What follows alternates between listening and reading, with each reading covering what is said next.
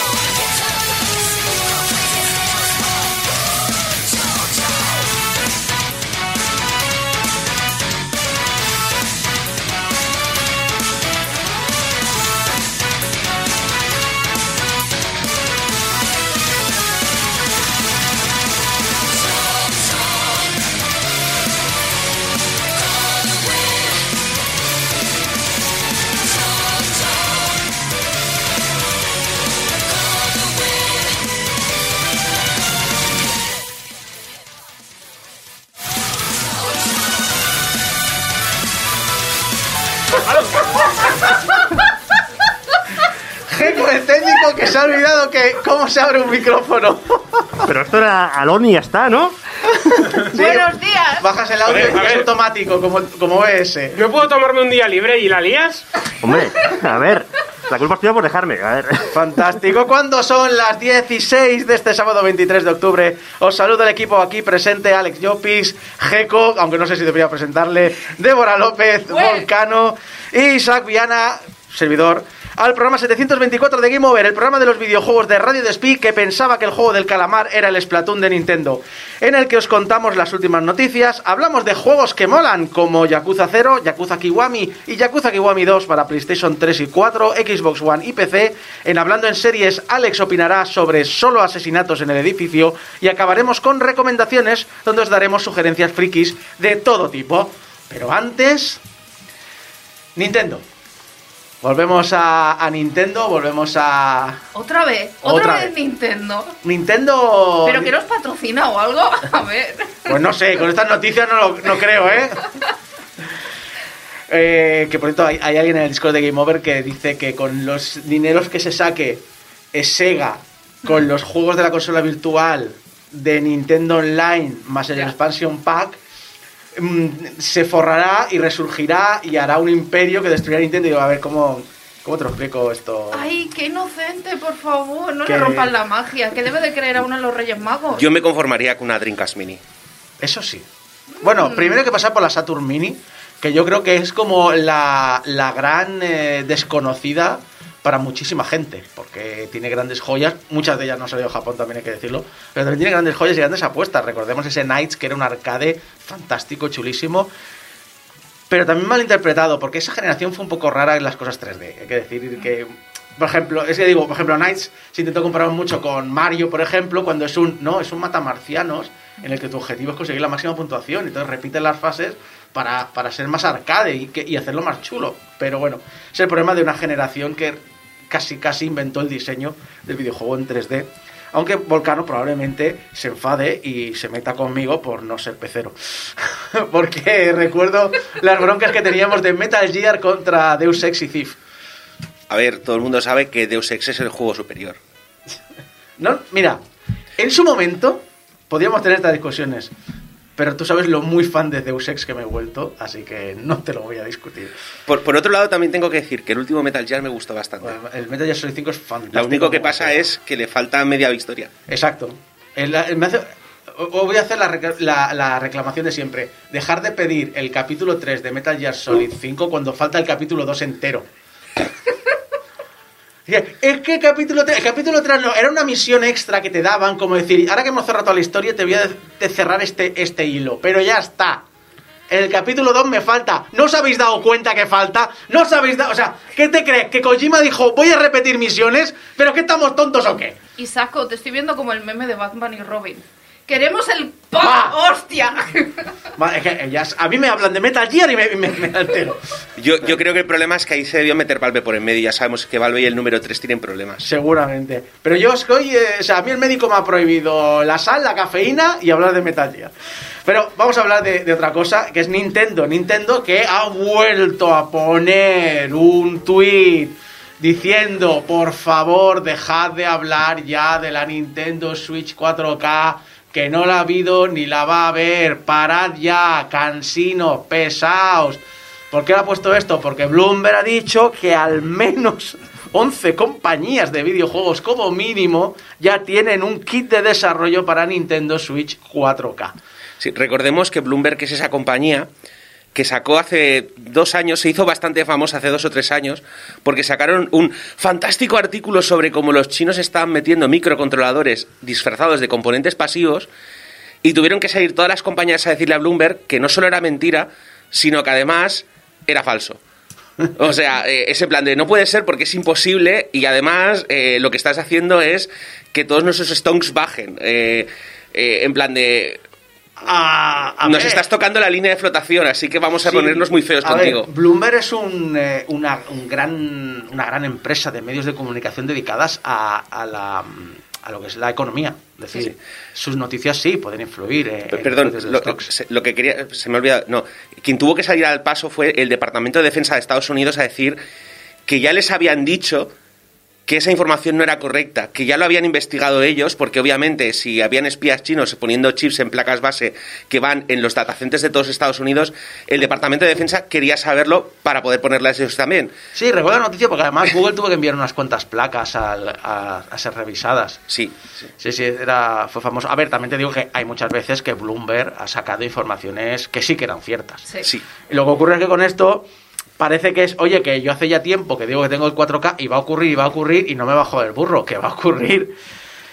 Pero, Eh, pero es que igualmente, o sea, yo creo que llegaría hasta tarde, porque una Switch 4K, teniendo en cuenta que ya hay una nueva generación de consolas para Sony, para Xbox, es como, mm, no sé, estás dando vueltas sobre el mismo. No, sa- no sabría en qué generación situarla, porque yo me situaría la Switch casi casi en la... Porque fue tardía, o sea, dentro de lo que cabe fue tardía, entonces claro, sí que puede rascar unos años más, Sí. pero creo que debe de ya empezar a tocar que Nintendo saque algo más, otra consola. Bueno, acaba de sacar la OLED. Es Eso- lo mismo, eso no exacto, cuenta. es lo mismo. Es una revisión No, es una consola nueva, Switch. obviamente. Tiene una pantalla mejor. Ya está. Es, es Nintendo.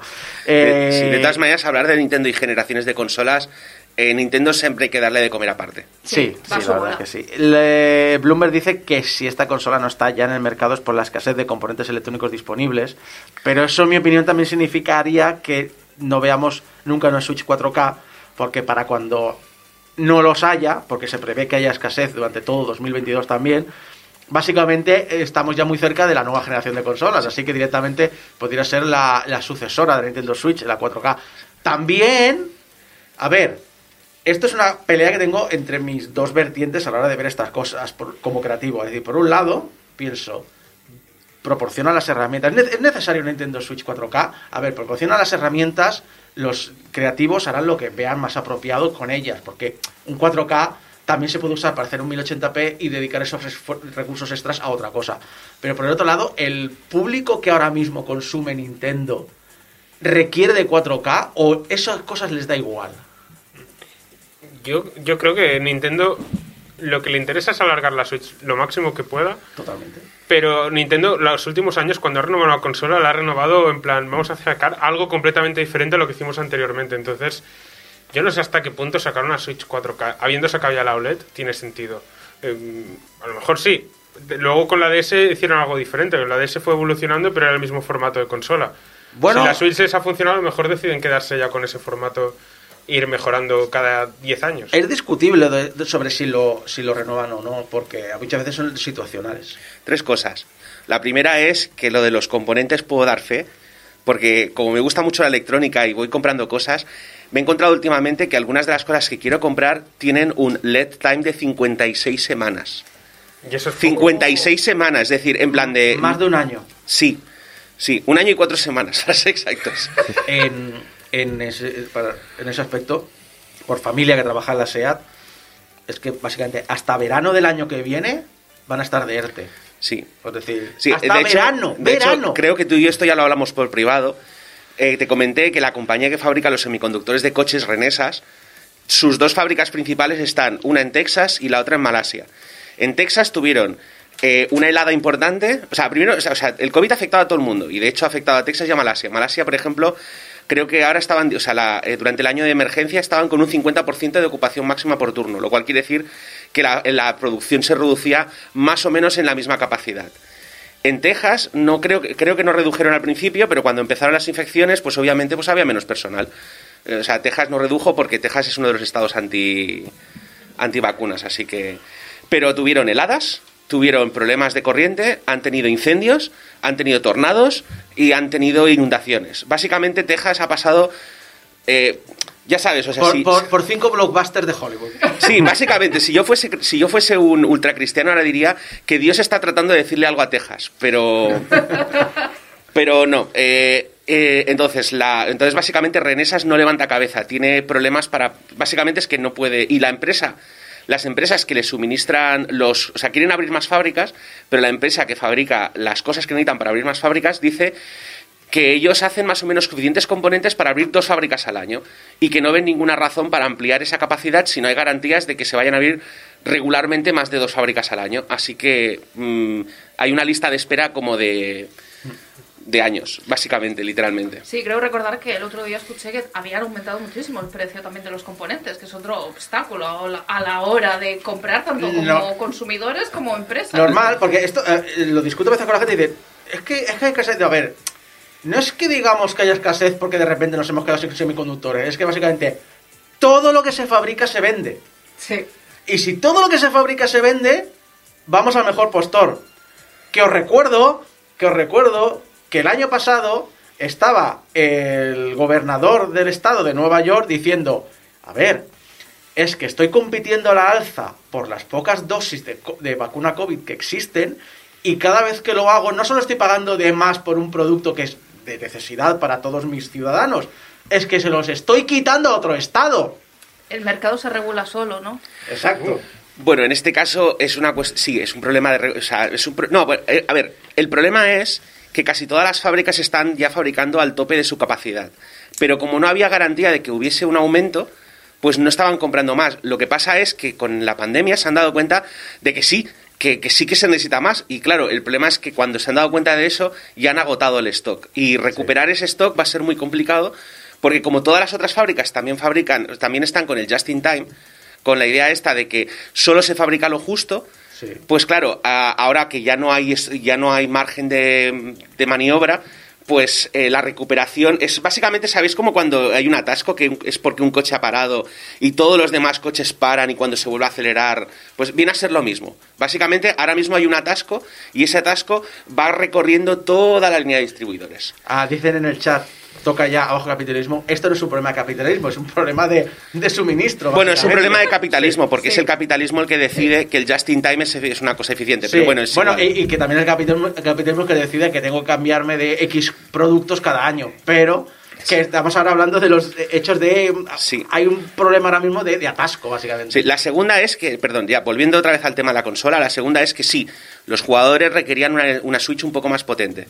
¿Vale? Hemos visto varios juegos, entre otros juegos de la propia Nintendo, que estaban eh, que tenían problemas de rendimiento porque la consola tenía grandes problemas, por ejemplo, con el bus de memoria RAM, con el y, además es que lo estamos viendo porque la gente que tiene la consola pirateada, que puede overclockearla, que puede hacer cosas con la consola que no se pueden hacer con la consola de stock, están diciendo que tiene una experiencia de usuario mejor. Y la tercera es que Nintendo, al si ha descartado los planes de la 4K, eh, que, es probable, que es probable que existiese en algún momento dado y se haya descartado, es porque lo que se han volcado es en computación en nube. Es decir, Nintendo, como no puede suministrar la, la- La potencia de una Xbox Series X o una PlayStation 5. lo que es, bueno, no, sobre todo como Nintendo no puede suministrar, o sea, no puede fabricar una consola más potente ahora mismo, pues lo que ha hecho es convencer a los desarrolladores de que lo que tienen que hacer es hacer streaming de sus componentes. Y de hecho, si os fijáis, la Nintendo OLED lo que tiene es eh, unos, o sea, la única cosa que han cambiado realmente aparte de la pantalla es eh, que los componentes de red son más, más rápidos y tiene el dock, uy, perdón, el dock tiene eh, un puerto Ethernet.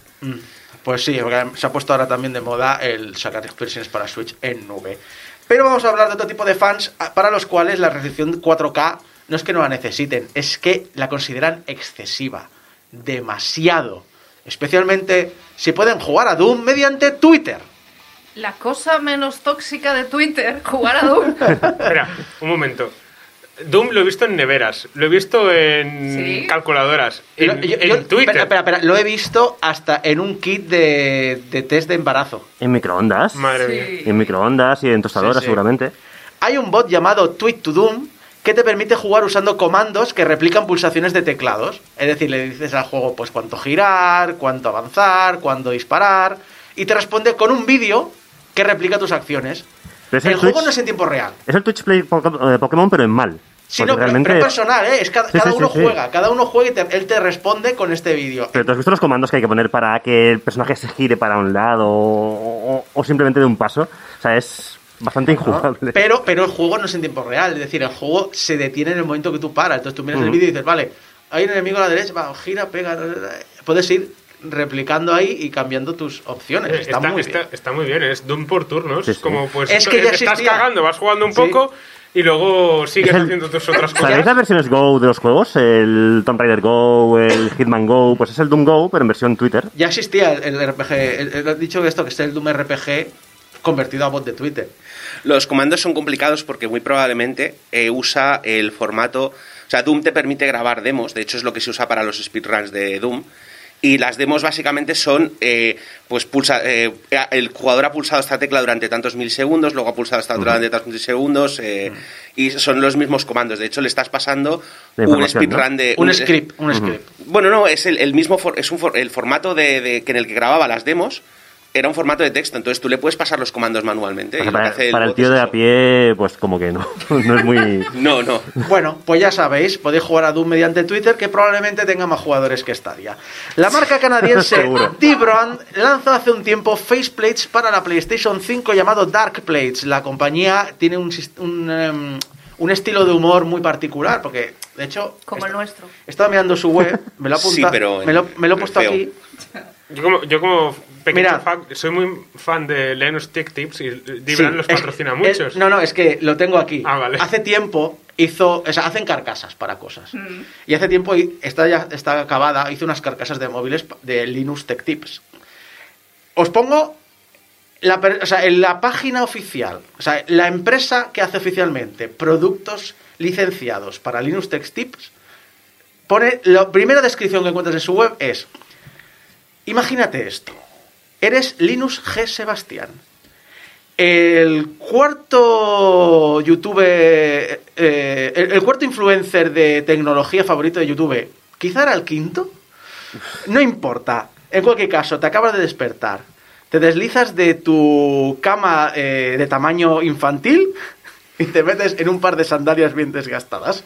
Es decir, esto es la descripción oficial del producto de Linux Tech Tips. Qué regresión más chunga, ¿no? Entonces, obviamente, cuando sacó el faceplate para PlayStation 5 también usó un humor muy particular y muy suyo. Y la presentación acababa con un, vamos, denúncianos. Chulito, ¿no? Sí, sí. Vale, Sony lo ha hecho. Solo he dicho hold my, my denuncia. Exacto. Mandó un cease and desist que obligó a la compañía a retirar su producto. Y tras unos meses, el- el- en un post de Reddit, la empresa ha anunciado faceplates nuevos para PlayStation 5 y explicó el porqué. Dijo, no nos han denunciado por esto. Y era, vamos, denúncianos. Nos han denunciado por esto. Y es la patente de las faceplates, la patente industrial. ¿Qué ocurre? Que cuando eh, Debran lanzó sus faceplates de color negro, no existía dicha patente. Porque, porque además lo, lo miraron, pero es que además, ¿quién patenta unas faceplates de...? Pues resulta que unos meses más tarde sí estaban patentados. ¿Y qué ha decidido la compañía? Que, bueno, sí, puedo litigarlo. Es decir, estoy en mi derecho a litigarlo, pero sabemos para qué funcionan los juicios. Simplemente para que al cabo de varios años el juicio sea una inutilidad. pues han lanzado los Dark Place 2.0 con el subtítulo Jaque Mate, Abogados. Son un diseño completamente original, nuevo, diferente, no se parecen en nada a los de Sony. Y además estos tienen una rejilla de ventilación porque también han dicho, a ver, es que todos los análisis técnicos que se han hecho en páginas oficiales dicen que si le quitan los faceplates a la consola, la consola corre 5 grados más fría. Así que están mal diseñados Sony. Sony diseñando mal una Uy, consola. Y les han- además han añadido más cosas que puedes ponerles como unas tiras de iluminación. Estas tiras de iluminación les acompaña un texto. No hay, probablemente, ninguna patente recién aprobada sobre tiras LED personalizadas, skins centrales o los colores nuevos de las Dash Plays 2.0. Enviadnos otro Season and Desist si estamos equivocados. Es fantástico, ¿eh? es el, el sentido del humor que tiene esta compañía. A mí me encanta. Esto, esto de Sony diseñando mal me ha recordado otra cosa. ¿Habéis visto, visteis el anuncio de los nuevos productos de Apple? O No. sea, No. pues básicamente, ¿cómo se nota que han echado a John Ive? Porque ahora de repente eh, eh, todos los problemas de diseño, como que le faltan puertos al portátil, como que el portátil tenía teclas mal, eh, como el portátil tenía cosas absolutamente inútiles, pero muy bonitas, ah, de repente han desaparecido. Hostia, parece como si, como si de repente hubiese alguien que no solo piensa en hacer las cosas bonitas, sino prácticas. A mí me pasa con el iPhone SE, que siempre de decir, en el momento que empezasteis los iPhones a ser redondeados, me parecen feos. El iPhone 4 me pareció un diseño precioso que no se ha superado. Y el SE, el original, lo respetaba. Y era en plan de, ese es el diseño que me gusta. Y el nuevo SE lo sigue respetando, siempre en decir, eso me gusta. El, el redondeado bonito...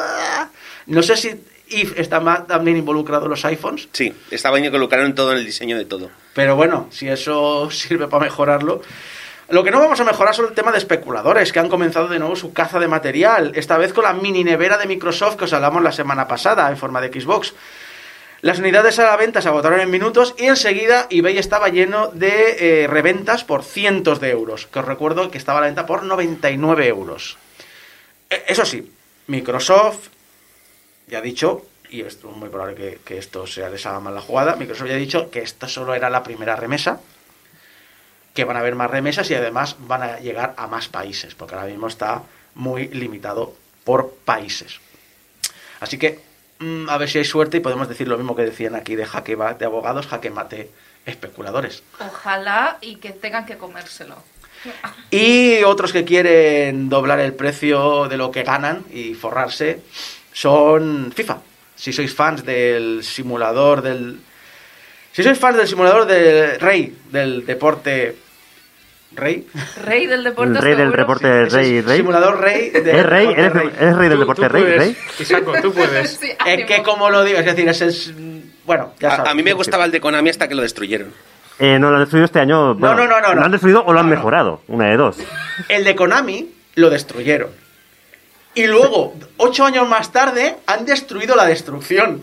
Porque Sí, lo que han hecho ahora... No tiene nombre. ¿Cómo se llama? Autoimplosión se ¿Cómo llama. se llama el nuevo, el, el free to play? El eFootball. El eFootball. Es una... Los memes, los memes de Los memes los cuando tienes. lo pides, cuando te llega por AliExpress. Y han dicho que hasta noviembre, como mínimo, no hay un parche de, para arreglar cosillas. Bueno, si sois fans del FIFA, sabréis que se habla de un posible cambio de nombre. Y esto es porque la FIFA, la organización FIFA, está pidiendo a Electronic Arts recibir mil millones de dólares por cada cuatro años por el uso del nombre, que es el doble de lo que está pagando actualmente. ¿Cuánto? Mil millones de dólares. Tan, tan, tararán.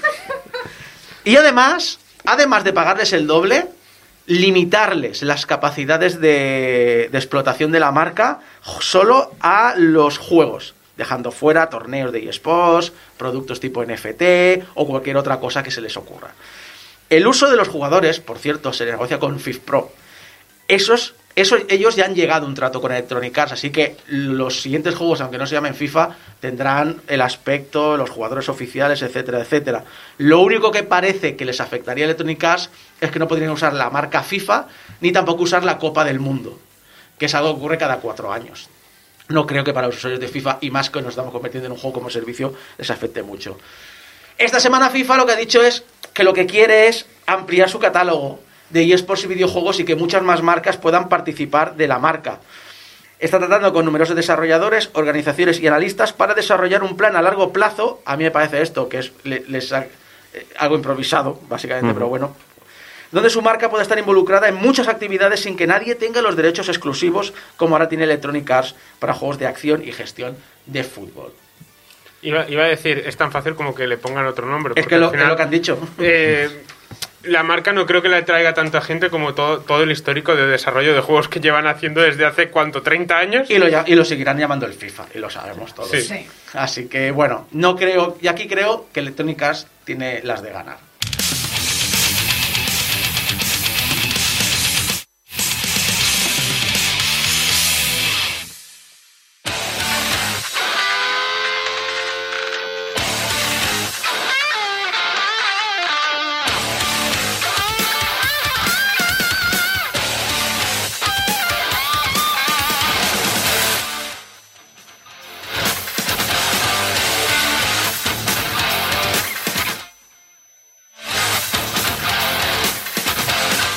¿Sabéis que Gecko no sabe usar la mesa de ventas? Porque Bueno, eso es lo que te pensás la primera hora. Sí, sí, a ver, es. A ver, solo hay un botón muy grande en todo el estudio que es el botón de encender los micrófonos.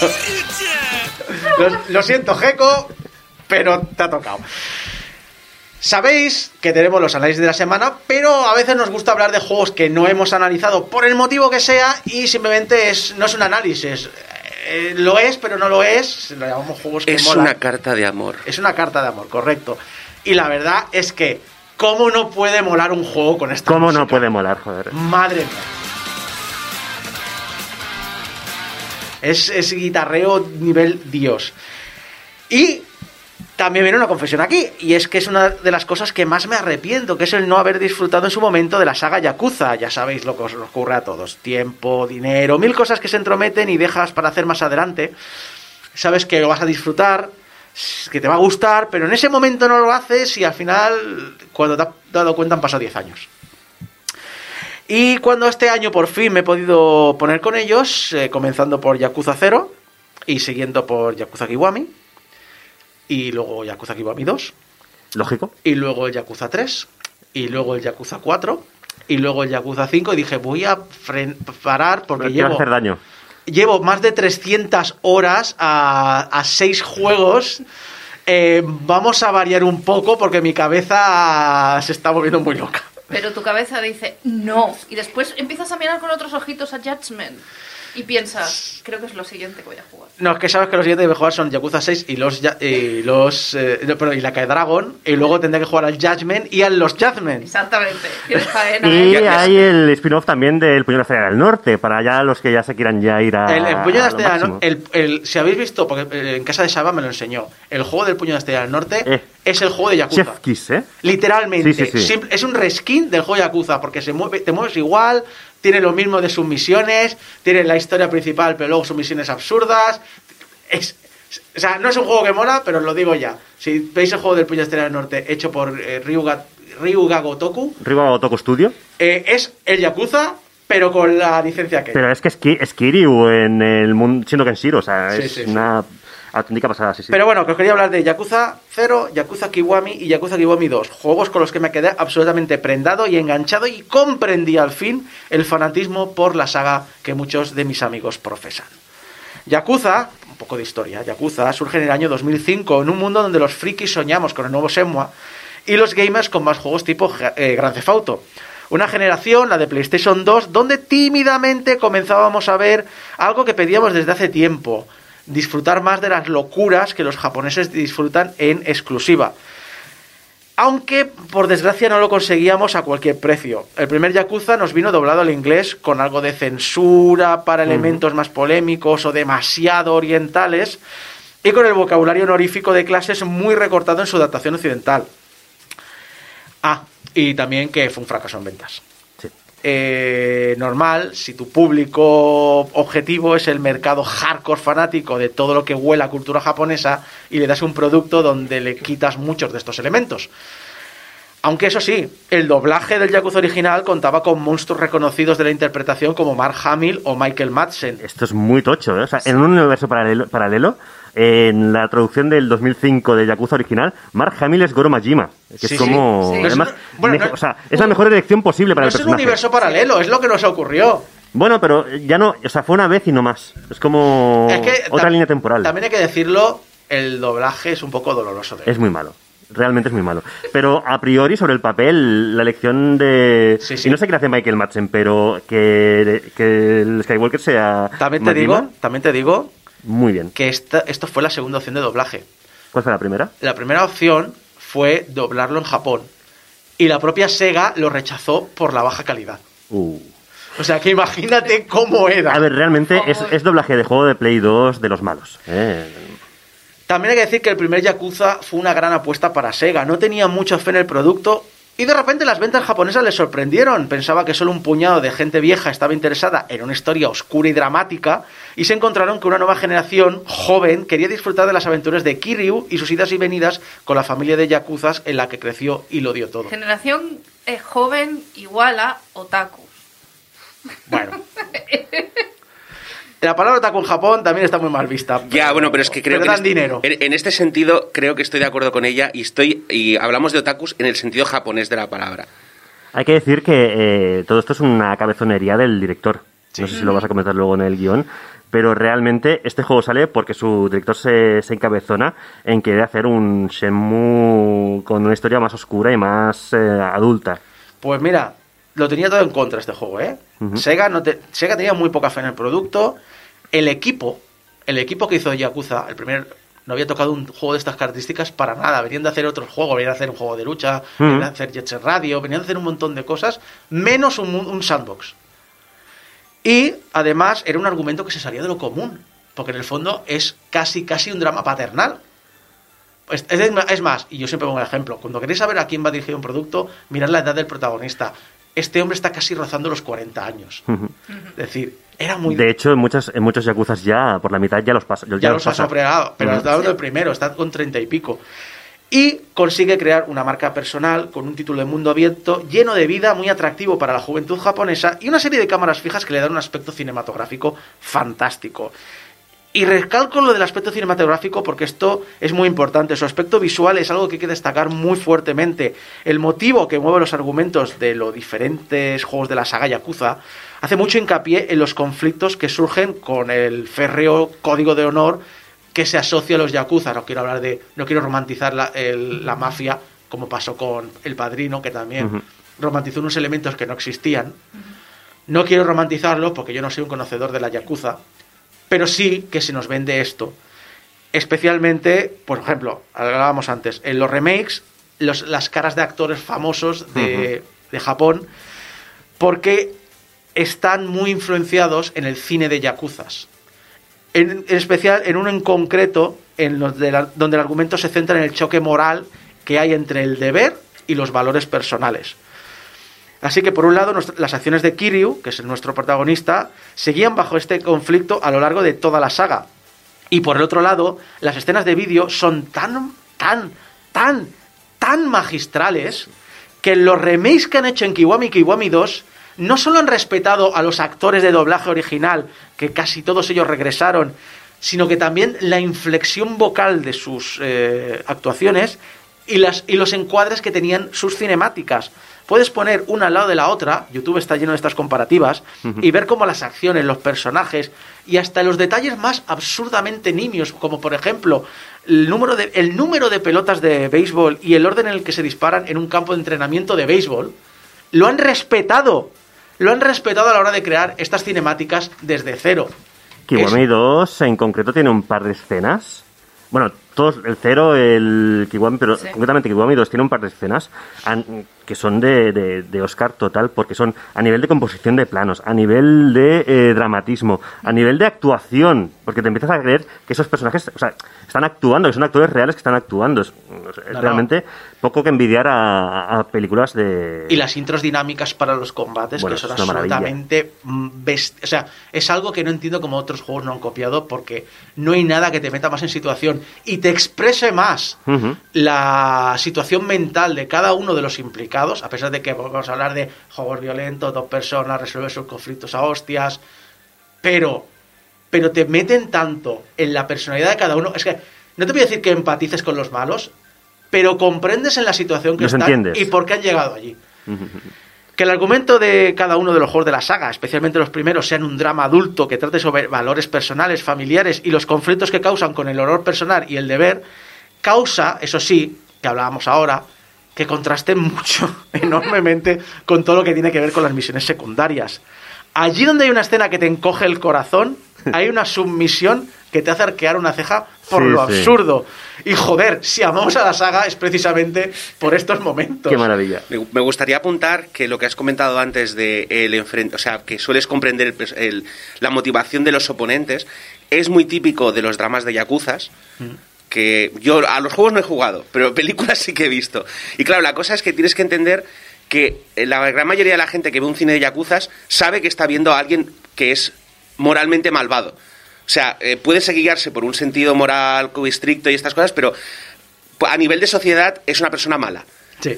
Y entonces, cuando normalmente los antagonistas suelen ser o bien eh, gente, eh, suele ser gente con un sentido, o bien con el mismo sentido de la justicia, pero también malvados, o directamente se enfrentan, o sea, porque rara vez ves una película de Yakuza en la que se enfrenten a policías o a, suele ser más justamente las rencillas de crímenes. Internas, sí. Entonces, claro, eh, en realidad no estás viendo a un antagonista tradicional en el que tú tienes a un protagonista muy, muy, muy bueno, moralmente recto. No, estás viendo a dos personas que son básicamente igualmente malvadas. Y claro, es- Pero, pero, pero tú juegas en tu. Claro, tu, tu- tu bando es el ganador, con lo cual. tú puedes saber eso, Pero- pero... al mismo tiempo es lo magistralmente que saben transmitirlo. Y pensando además, y tú lo sabrás, porque creo que tú Sí. eres seguidor desde hace más tiempo que yo, de... No mucho más, ¿eh?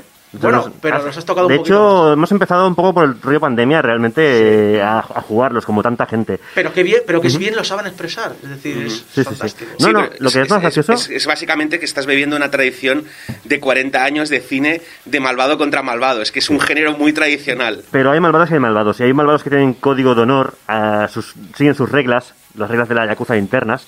Es un poco lo que decíamos antes de romantizar el padrino, ¿vale? O sea, es, están los mafiosos eh, que, lo- que hacen lo que sea por, eh, por llegar el, que el fin justifica los medios y los que tienen, siguen un, pues un, eso, un rollo, un, un código de honor, lo que estamos comentando. Bueno, todo esto que comentamos básicamente es porque Yakuza es un drama serio sobre la mafia japonesa.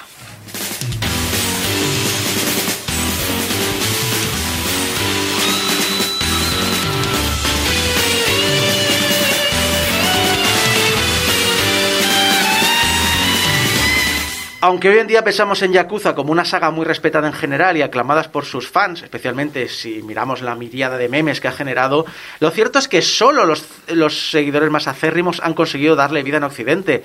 Mientras que en Japón funcionaba razonablemente bien, en Estados Unidos y Europa no era especialmente un juego muy deseado. Probablemente el que a partir de Yakuza 2 los, los juegos vinieran con voces en japonés, con subtítulos en inglés, se deba más al hecho de recortar en gastos que a respetar la interpretación original. Yakuza 5 ni siquiera llegó a nuestras fronteras en formato físico, solo lo hizo en descarga digital tres años más tarde de su lanzamiento en las tierras niponas. El responsable de este fenómeno mundial, eh, de este juego, de esta saga, es Yakuza 0, un título lanzado en el décimo aniversario japonés de la saga. Tardó casi dos años en llegar a Occidente, en parte porque el equipo de traducción necesitó año y medio para convertir todo el texto del juego. 1,8 millones de caracteres japoneses comparados con el apenas un millón que suelen tener de promedio un RPG. Para los que ya conocían las aventuras de Kiryu, el protagonista, Nishikiyama, su hermano de orfanato, y Majima, el Vegeta de la serie, Sí. Yakuza 0 es auténtico porno argumental. Me encanta. O sea, realmente es la mejor manera de definirlo, ¿eh? Aumenta, corrige y expande o directamente crea el trasfondo rico y necesario entre, sus protagonistas y nos ponen antecedentes de las aventuras del clan Toyo antes del primer Yakuza. Hay mil guiños posteriores eh, a posteriores eh, aventuras y juegos del clan Toyo. Eh, perdón, hay mil guiños a posteriores juegos, aprovecha a- para mejorar lo que ya hacía de forma excelente y reinventa aquellas cosas como el minijuegos de los clubs de hosts que no eran tan entretenidos en el pasado. Pero esto está muy bien si eras fan de, saga, de, la saga Yakuza. ¿Qué ocurre para los ignorantes como yo? Pues es una manera fantástica de entrar en el universo Yakuza y sus historias. Es una mezcla de historia dramática, escenas de lucha excitantes, un sistema de mejora de habilidades bastante personalizable, personajes que te fascinan y te atrapan, una sensación de injusticia de todos aquellos con los que tomamos contacto, una serie de minijuegos que añaden mucho a la, varie- a la variedad del, juego en sí, unos escenarios que nos enamoran y si los habéis visitado en el Japón real os sorprenden por los bien adaptados que están y unas historias secundarias tan absurdas como hilarantes. Es un perfecto equilibrio entre la crueldad injusta y situaciones absolutamente tontas, pero que de algún modo, de algún modo han sabido equilibrar magistralmente, o mejor dicho, tú sabes equilibrar magistralmente, porque eres tú quien en su mayor parte decides en qué momento quieres centrarte en una u otra cosa. En Yakuza 0 interpretamos a Kiryu, un muy joven Espera, matón. espera, ¿a quién has dicho? A Kiryu. Os vais a cansar de oír esta frase. Kiryu, un joven matón de la familia de Ojima, subsidiaria del clan Toyo en Tokio. Somos acusados de asesinar a un hombre en un solar abandonado de Kamurocho. Solar que está en disputa por los tres tenientes del clan Toyo. Para proteger a su patriarca, Kiryu consigue ser expulsa- expulsado del clan como castigo. Un agente inmobiliario muy poderoso y que tiene socios muy peligrosos le propone un trato. A cambio de ayudarle a adquirir el solar vacío donde se produjo dicho asesinato, limpiará su nombre. Para hacerlo, ha de encontrar a su hermana perdida en Sotenbori, en Osaka. En ese barrio vive otro de los protagonistas, Majima, un yakuza castigado por su familia a dirigir un cabaret. Sediento por la posibilidad de ser restaurado como yakuza, acepta una oferta de su patriarca. Debe matar a cierta persona. Esta persona es la misma... no, no es Kiryu-chan, es la misma chica que Kiryu Ay, es verdad. debe encontrar. Hay que decir que en Yakuza encontramos uno de los elementos más diferenciadores entre los mundos abiertos y de mafia y crimen occidentales y orientales. En los occidentales se dan muy por supuesto las armas de fuego y el asesinato. La saga Yakuza, si bien no es ajena a esto, si ocurre, es decir, vas a haber muertes y vas a haber muertes por armas de fuego, lo plantea como elementos mucho más serios y complejos en una sociedad que no se, que bueno, que se rige por valores diferentes y no tiene acceso a dichas herramientas de una forma tan libre como la estadounidense. Es una filosofía que para los fans de la cultura japonesa es muy de agradecer, porque nos ofrece un producto que tiene una personalidad muy marcada que lo aleja de los clones de GTA. Aquí, la presencia de un arma o su uso en las cinemáticas suele ser un asunto serio, porque al fin y al cabo, Kiryu nunca ha matado a nadie.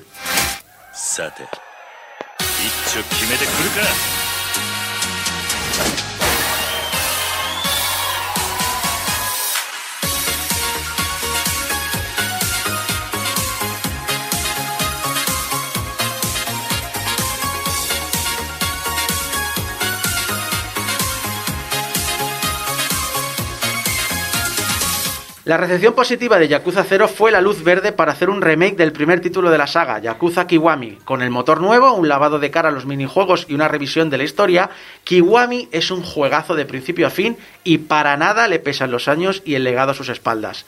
Kiryu aquí es un teniente de la familia de Ojima con visos de acabar liderando su propia familia gracias a la fama que se ha granjeado. Pero una noche su hermano de orfanato, Nishikiyama, asesina al patriarca de la familia cuando éste intenta violar a la amiga de la infancia e interés romántico de ambos.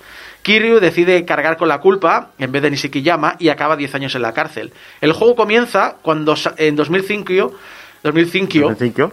en 2005, Kiryu recibe la libertad condicional.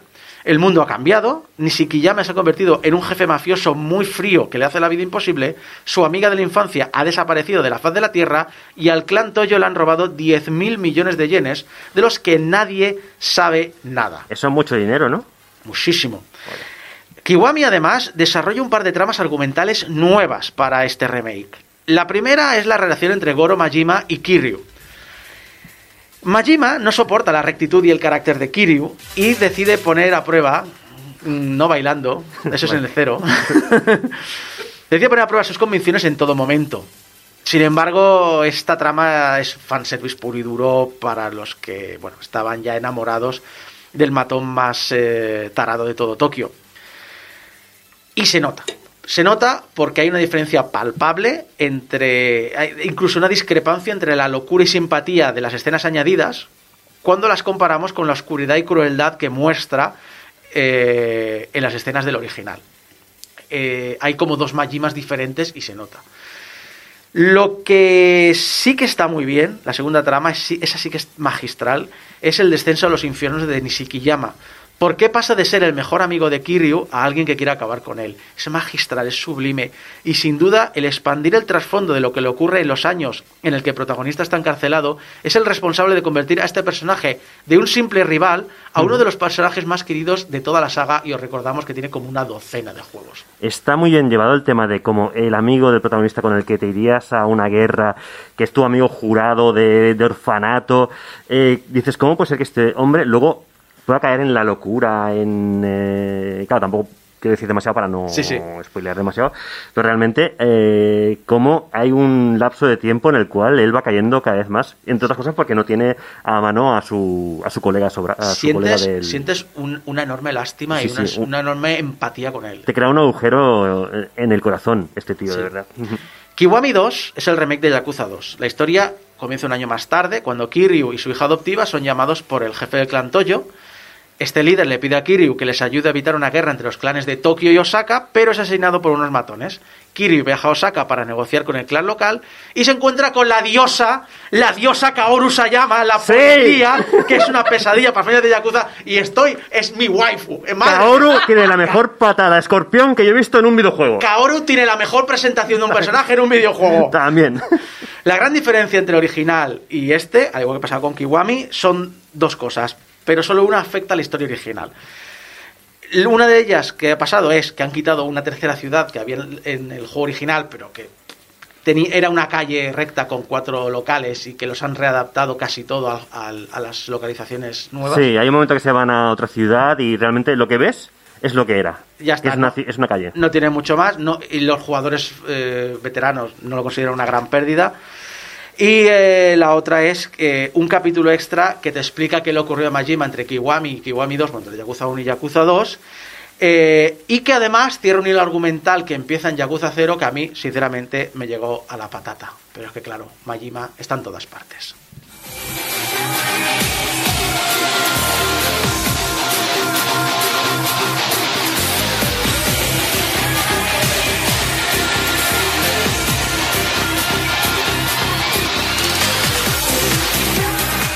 ¿Vale la pena jugar a la saga Yakuza? Sí, y por muchos motivos. Son grandes aventuras que beben de las fuentes del Shomo original, pero lo adaptan a los nuevos tiempos. Esta precuela y los dos remakes son la mejor manera, si es tu primera vez con la saga, de comenzar la historia de Kiryu, el dragón de Dojima, y conocer su historia. Y lo hace corrigiendo todos los errores cometidos durante su desarrollo, que no son muchos, potenciando todos los aciertos que lograron, que estos sí son muchos, y adaptando todos sus aspectos a los nuevos tiempos. La cantidad de horas que le puedes dedicar a cada uno de ellos es abismal. De 25 a 40 si vas a saco, Se te va la pero, vida. pero más de un centenar si quieres ser completista y vas a querer serlo. Porque como dijo un vídeo al respecto, Yakuza 0 es cocaína. Y si me preguntas, Kiwami 1 y 2 también. Y te quedas corto. Pero además son grandes paseos turísticos virtuales porque los barrios de Kamurecho y Sotenbori representan a Kabukicho en Tokio y Dotenbori en Osaka de una manera fantástica. Con ciertas libertades para deciros, eh, que esto es un juego de ficción, pero con todos los puntos turísticos importantes presentes para que si la has visitado los reconozcas al instante. La cultura japonesa y sus particulares locales son también un enorme atractivo para todos los fanáticos de su cultura y ambos barrios tienen tantísima personalidad que se convierten también en protagonistas del juego. Antes he dejado caer que los juegos originales eran técnicamente magistrales. y si bien hoy día hemos superado de mucho aquellos motores gráficos y estos nuevos juegos lucen bien, Tampoco es que encuentres nada que no hayas visto nunca antes, pero lo cierto es que su objetivo nunca ha sido deslumbrarte. Lo que quieren es que te traslades mentalmente a un barrio lleno de vida y color, con sus parejas, sus trabajadores, sus matones y sus mafiosos, compartiendo espacio en unas calles que están llenas de vitalidad. Perderse en ellas en primera persona es algo fascinante, que te traslada a un lugar que está situado a medio mundo de aquí. Y además es muy notable la caracterización de todos sus personajes, ya sean protagonistas, secundarios o extras. El amor y el trabajo que hay detrás de cada uno de ellos es enfermizo, en especial para los yakuzas principales de la saga. Y también para otro de los protagonistas paralelos a estos juegos, los preciosos tatuajes que presentan a sus espaldas. Son detallados, son hermosos. Y tienen historia. Exacto, sobre todo explican mucho sobre el personaje que los lleva. Desde el simbolismo que hay en la relación con otro de los personajes, por ejemplo, el pez koi que lleva Nishikiyama contra el dragón de Ryu, hasta una representación de su personalidad. Bueno, y luego el juego de karaoke, el puto juego de karaoke que tanto os gusta.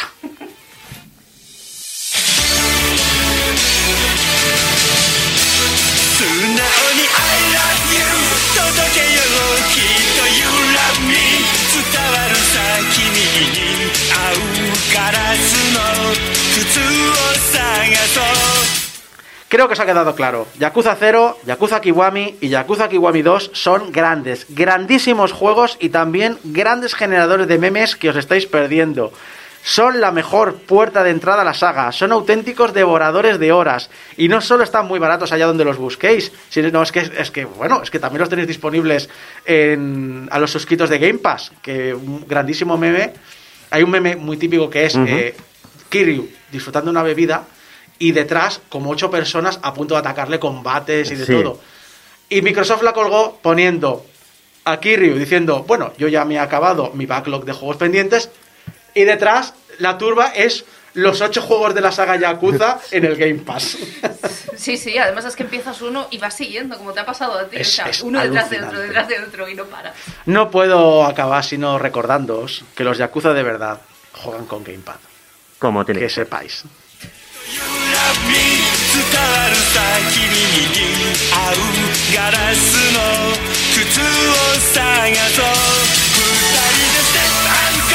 いつまでも深夜12時を過ぎたって僕らのラブマジックはゆりちゃんや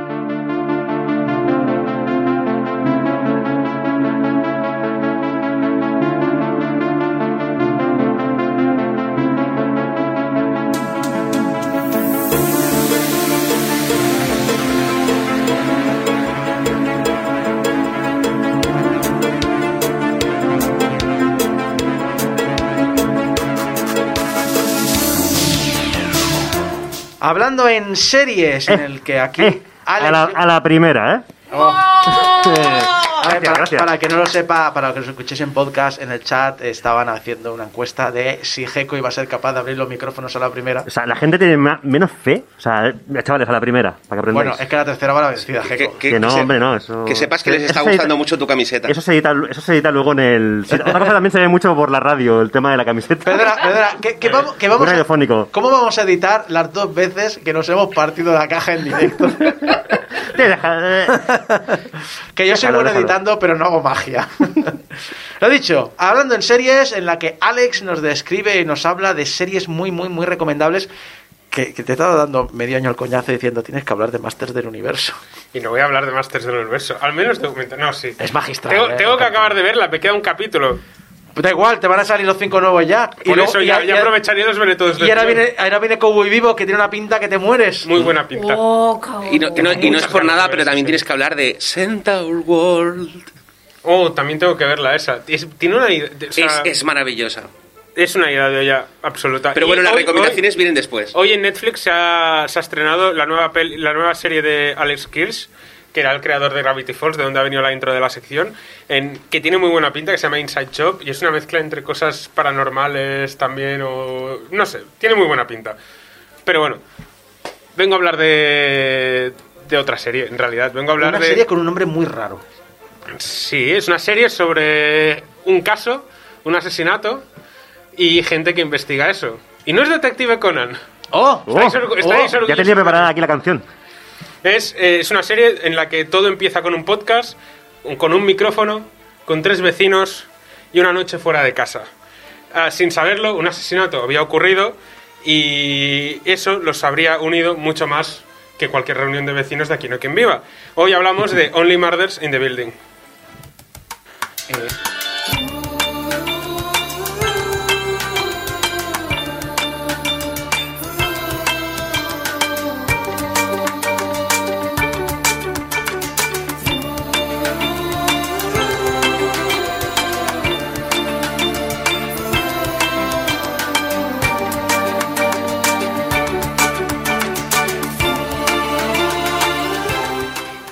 En enero del 2020 anunciaron un proyecto ah, mucho antes, ah, bueno, mucho antes, tres meses antes del confinamiento, de la pandemia, etcétera, y era una serie que tenía ya bastante potencial, porque era una serie creada y coescrita por Steve Martin, basada en una idea original de él, que al final Steve Martin eh, lleva a lo mejor 50 años que todo el mundo le va detrás para que haga cosas en televisión, y aparte de Saturday Night Live, no ha hecho nada. Entonces, el hecho de que en la época dorada que vivimos de televisión, Steve Martin diga, pues tengo una idea para hacer algo. Me apetece, me apetece trabajar.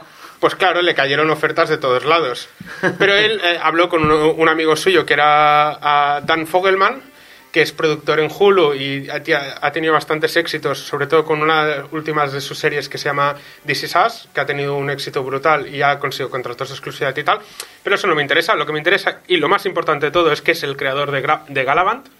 Oh, Oh. Ya, eh, eh, tengo unas ganas de revisionármela Yo también. brutales. Hace poco descubrí que estaba la banda sonora completa por fin en, en Spotify, porque hace, por hace región, unos ¿no? años había el primer CD y no habían casi canciones, no estaban todas las canciones de la primera temporada. Ahora están todas las canciones Sí, hace, y por haber. hace unos años, lo- pero pasa que lo tuve que encontrar en YouTube, porque al menos a mí en Spotify me parecía bloqueado por región. No, ahora, ahora ya no, ahora ya se puede, Vale. en un principio se puede escuchar, o hace poco lo pude escuchar entero. Pero el tema es ese, o sea, Steve Martin se fue un día a comer con Dan Fogelman y en medio de la comida le suelta, pues sabes que tengo una idea para una, para una serie, ¿qué te parecería hacerlo? Y en enero del 2020 la anunciaron. La idea original era básicamente tres señores mayores, ex inspectores de policía o cosas random, que viven en un edificio y deciden investigar crímenes ah, porque se aburren. Pero como están mayores y les cansa, quieren investigar crímenes que solo ocurran en el edificio. Esta bizarrada ha acabado evolucionando en uno de los mejores estrenos, creo yo, de este año. Y no sé cómo irá, pero yo creo que puede ser de los que más éxito tengan en, los Emmy. Ahora que Ted Lasso, que es otra serie que ha funcionado muy bien, ha tenido un, éxito brutal. Alex, el tercer hombre sería, a ver, sale eh, Steve Martin, Martin Short, el tercero que era Chevy Chase. Habría... Entonces, yo me de imagino lo que en su de- mente se lo imaginaba, Seguramente pero... sí. Pero el cambio por Selena Gómez, yo creo que hemos salido ganando bastante. Sí, yo creo que hemos salido ganando, sobre todo sabiendo cómo es Chevy Chase eh, Por eso. eh, eh, de- tratado de cerca. Pero bueno, luego vino la pandemia y muchos nos olvidamos de este proyecto hasta que Disney Plus volvió a hablar de él en presentaciones que hizo sobre la plataforma, Hulu, Star y se anunció. Y cuando se anunció que finalmente Selena Gómez se unía al proyecto, ah, se anunció ya que habría una protagonista joven. y Se abrió un casting y hubo mucha gente. Entonces, al final se escogió a Selena Gómez, que era algo que no mucha gente se esperaba, a ver cómo iba a ser Selena Gómez como actriz. A mí me ha Ah, sorprendido para muy bien, mundo- ¿eh? sí, En la serie, la verdad. Básicamente, o sea, tiene, tiene una química con los protagonistas Sí, brutal y, y lo, hace, lo hace muy bien, la verdad. Entonces, el proyecto une a Steve Martin, a Martin Short, como ya hemos dicho, bueno, como has dicho, Jeco. Otro que también está desaparecido mucho mucho tiempo, sin hacer Sí. nada. Es que los dos estaban medio jubilados. En realidad, Sí. Steve Martin llevaba como 5 o 6 años que, como mucho, hacía algún cambio ocasional en alguna película y ya está. Yo creo que se aburrían y tenían ganas de hacer algo. Al final, Steve Martin es como un hombre del renacimiento, escribe, toca música. Es un ah, virtuoso del banjo. Sí, o sea, No sé si lo sabíais, pero toca el banjo, toca el ukelele, toca la concertina, que ya lo hace en la serie, por cierto. Steve Martin no solo es un gran actor, con mejores o peores papeles, pero en mi opinión es muy buen actor, cómico sobre todo, es muy buen escritor. Tiene novelas que, que tengo muy pendiente de leer, que tienen unas críticas brutales. Pero bueno, no nos vayamos por las ramas. Eh, la serie está co-creada con John Hoffman, que había venido de hacer cosas de guion en Looking y en Grace and Frankie, y de ahí coge un poco la esencia de recuperar viejas glorias, entre comillas, porque en Grace and Frankie tenemos a Jane Fonda, tenemos a Martin Sheen, que ya tenían éxito, pero al final en televisión hacía tiempo que no tenían ningún papel importante y se ha convertido en una de las series más vistas de Netflix, Grace and Frankie. Y como productor ejecutivo, como ya he dicho, tenemos a Dan Fogelman. Eh, la Arconia que es el edificio donde se ambienta eh, son los asesinatos en, en el, El edificio. El de la. Ah, es un edificio emblemático de Nueva York. Ah, o al menos en la Nueva York de la serie. En, la- en el Nueva York real tiene otro nombre, es el mismo edificio, pero funciona diferente. Y es un edificio de enorme, con muchos apartamentos en el que vive todo tipo de personajes. Y en el que una noche hay una, salta una alarma de incendios, todo el mundo lo abandona. Los protagonistas, que están aficionados a un podcast de True Crime, corren a un restaurante porque se estrena el último capítulo de- del programa que están enganchadísimos y se encuentran los tres en el restaurante con la intención de escuchar el podcast. Ahí se hacen amigos, hacen amistad, una amistad muy curiosa porque tenemos al personaje de Steve Martin, que es un lobo solitario, ex actor de una serie precisamente de investigación de los 90, una serie llamada Brazos. Ah, tenemos a Martin Short, que es una, una antigua gloria de, de, de Broadway, De Broadway. director de musicales ca- de capa caída porque sus últimos musicales fueron un desastre, que está casi sin un duro y que quiere encontrar algo con lo que triunfar. Y que es un jeta también. Básicamente, o sea, es un aprovechado. Y a Selena Gómez, que su personaje es eh, un artista que vive en, el apartamento de su tía mientras lo están remodelando. Se encuentran ahí, se hacen amigos, entre comillas, y cuando vuelven al edificio descubren que está rodeado de policía, porque Tim Cono, uno de los vecinos, se acaba de suicidar. Me han comentado incluso que gente que, que, que escucha True Crimes de verdad y tal, eh, bueno, de verdad, de, americanos, que realmente está muy bien llevado el tema de que incluso hay anuncios que salen en, en True Crimes de verdad que suenan en este. En, en los episodios que ellos escuchan, cuando escuchan True Crimes dentro de la serie. Sí, o sea, al final esto aúna un poco el, Se ha aprovechado un poco la fiebre que Sí. hay de True Crimes últimamente. O sea, ya empezó una fiebre con Serial, que era un podcast que se hizo muy famoso hace unos años, que yo me escuché y es brutal. Pero a raíz de eso se han expandido exponencialmente. Tenemos todos los, muchos documentales de True Crime en Netflix, en un montón de plataformas. Mm. Entonces, como es algo que está muy en auge, lo han aprovechado, pero el True Crime no es lo principal de la historia.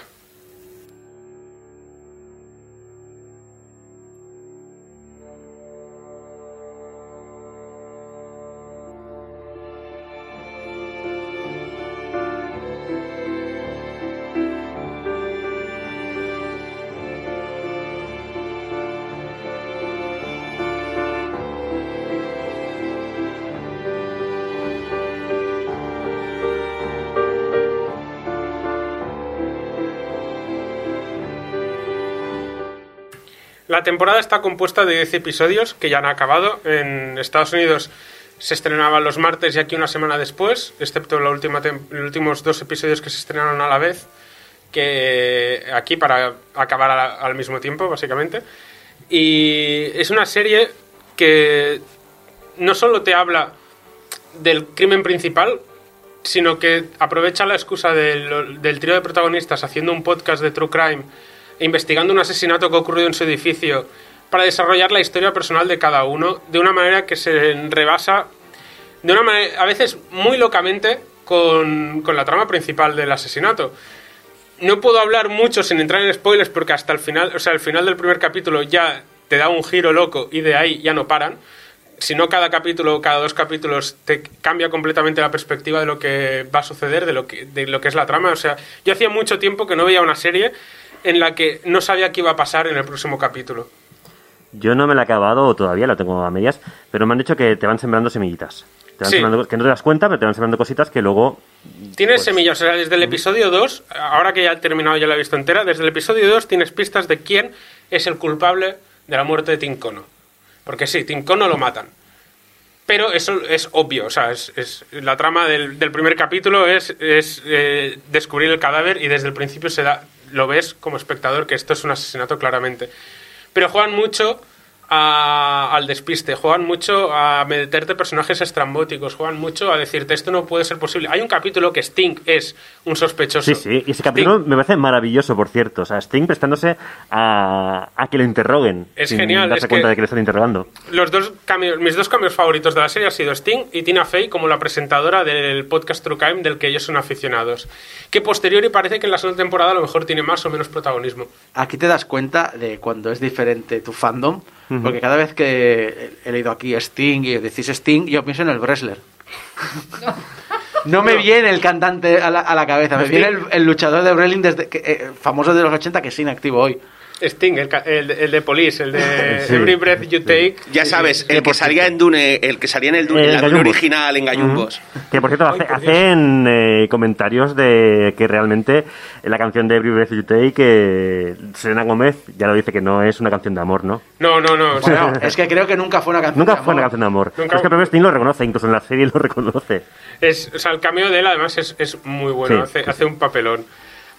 Por muy tópico que sea, el edificio es un personaje central de la serie. No solo la, la estructura o la ambientación o los escenarios, sino ah, cómo los personajes se entrelazan y convierten lo que es una parodia de un whodunit, un homenaje al género de investigación de asesinatos, en una serie que te clava todos los puntos la podríamos definir como el ejemplo perfecto de cómo hacer una buena serie de misterio y a la vez es una comedia. Entonces, la mezcla de géneros lo tiene muy bien conseguido. Yo creo que el punto es que efectivamente es un whodunit, o sea, quién es el asesino, pero a la vez es incluso un poquito lo de menos. Lo que es interesante es la relación entre los personajes. Exacto, o sea, la, la relación, la evolución de los personajes, el personaje de Steve Martin es brutal, todo, todo su trasfondo, toda su historia, ah, el personaje Martin Short, la relación que tiene Martin Short con uno de los patrocinadores del podcast. Es, es complicado hablar de esta serie sin hacer spoilers. Ya. Ah. Yo, yo solo diré que crimen y comedia es un género que mezcla muy bien y si no, que se lo digan a un cadáver a los postres. Un cadáver a los postres es un gran qué bueno. ejemplo. Knives Out es otro gran ejemplo, que es eh, una de mis películas favoritas de los últimos años. La tengo pendiente todavía. Pues deberías verla. Sí, ya- que ya- está en- ya en tardas. Sí, sí, sí, lo sé. No Es- sé, está muy bien, además va a haber segunda parte. Pues mira, no motivos. O al- no sé si segunda parte o simplemente continuará, o sea, porque no va a ser historia directa, creo que es simplemente el Daniel Craig recuperando el personaje en una Sí. historia Ahora que ya no puede hacer James en otro mundo. Hace de investigar, es el personaje de, de Daniel Craig en... Daniel Benoit. eh, uf. Es buenísimo. muy es maravilloso. Todo el monólogo, todo- tiene un monólogo entero hablando de los agujeros de los donuts. No. Sí, no, a ver, cuando, cuando te digo que ya tardas, no lo digo en plan de, eh, de broma, no, ya tardas. Vale, vale. Van a ir a tu casa, te van a poner una pistola en la cabeza y van a decir, mírala. De hecho, acaba el programa, te saco la tablet y lo vas a mirar aquí mientras estamos en el gallego. Sí. Pero bueno, creo que el piloto de esta serie es- se ha convertido en uno de mis favoritos, porque consiguió construir el misterio y el tono de la serie muy rápidamente, te presenta los personajes principales con mucho éxito, y una vez tiene la trama marcada y hechas las presentaciones, no tiene miedo en entrar a, a piñón, a la materia, dejándote ver que hay muchísimo más sustancia debajo de lo que parece algo muy superficial y mm, que podríamos considerar, por error, que es una serie ligera.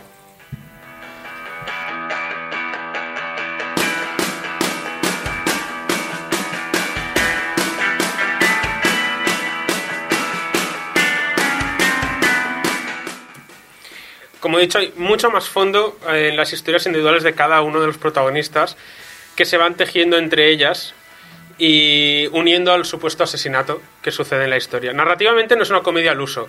Ah, hace uso de cámaras ah, para enseñar y explicar sin necesidad de utilizar diálogo, ah, cosa que llega a su apogeo en el capítulo séptimo, que es una gloria. O sea, Beldo, sería lo que. ¿Sabéis a Quiet Place? El videojuego en el que no hay, ni, no hay diálogo. Sí. Pues Sí. eso bien hecho. No era muy difícil, ¿eh? Mejorar No, a Quiet... no, no, no. A Quiet Man era. el A Quiet. Man, eso. Es que ya, ya, ya he mezclado a Quiet Place, que es otra cosa que está muy. Otra película que está muy bien con A Quiet Man. A Quiet Place, guay. eh, a Quiet Man, mal. Sí. Así. Pues, en realidad, A Quiet Place sería un ejemplo de- del séptimo capítulo. Es un capítulo en el que ah, experimentan narrativamente a un modo de explicarte la historia sin que hayan casi diálogos. Hay más sonidos, golpes, vibraciones, ah, las actuaciones de los personajes, pero el diálogo es casi inexistente. De hecho, solo la fuerza que tiene es que casi no tienes diálogo en todo el capítulo hasta el final y la frase que dice o que suelta es característica, por decirlo, por decirlo así. Ah, consiguen mantenerte en tensión todo el, al mismo tiempo que te regalan escenas brutales. O sea, el último capítulo que tú no has visto, Geco, No.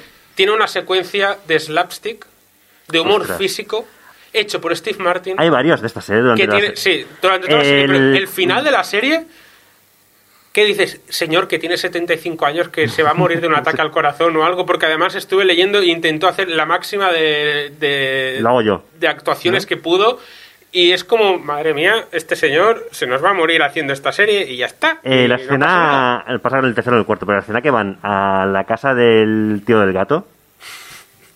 Es, o sea, te lo juro, me El gato. descojonaba de reírme. El gato. El gato y el, y el frigorífico. Sí, porque si Em, esto nos lo había vendido, hay un gato. Sí. Y es un gato importante. Es muy para importante para la trama, sí. Es muy importante. Eso seguro que es un spoiler. Sí. Ah, No tanto. Es de esos spoilers que si sabes a lo que estás mirando, sí, pero si no, no. sí. Es la gracia, o sea, es lo que hemos dicho antes. En la serie te van plantando muchas pistas. De hecho, la pista principal, lo que te daría a entender quién es eh, él o la o ello asesino, am, es que en el segundo episodio ya sale. Pero tú no sabes qué es eso. Y de hecho, ni los protagonistas lo saben, que es la gracia de la historia. Entonces, ah, cuando ya has visto la serie, es una serie que da mucho pie a revisionado para ver los pequeños detalles ocultos, las pequeñas pistas, incluso las actuaciones, porque parte del cast eh, supo quién era el, el- el gran secreto de la serie, lo supieron alrededor de la grabación del cuarto quinto capítulo los tres protagonistas, pero el resto del cast no lo supo casi casi hasta que grabaron el capítulo mismo. Pero la- el afectado o la afectada o la persona que era el asesino o asesina o asesine, ah, sí que lo sabe desde el principio y su, su actuación está acorde. Y a posteriori te lo planteas, ves la serie y dices, qué hijos de puta. Yo tengo mi teoría, que evidentemente no la voy a comentar aquí en directo, ya te lo he dicho antes, ¿vale? Y más mirado con cara de, mm, pues no sé yo. Eh, bueno, yo creo que va por ahí los tiros. O igual me, me- me- es lo bueno que tiene un Whodunit, que realmente te haces tus teorías durante sobre la marcha. Te haces tus teorías locas y es, es maravilloso. Maravilloso. Lo que también tiene escenas memorables. La escena de Martin Short, que se imagina a los sospechosos como si estuvieran en un teatro.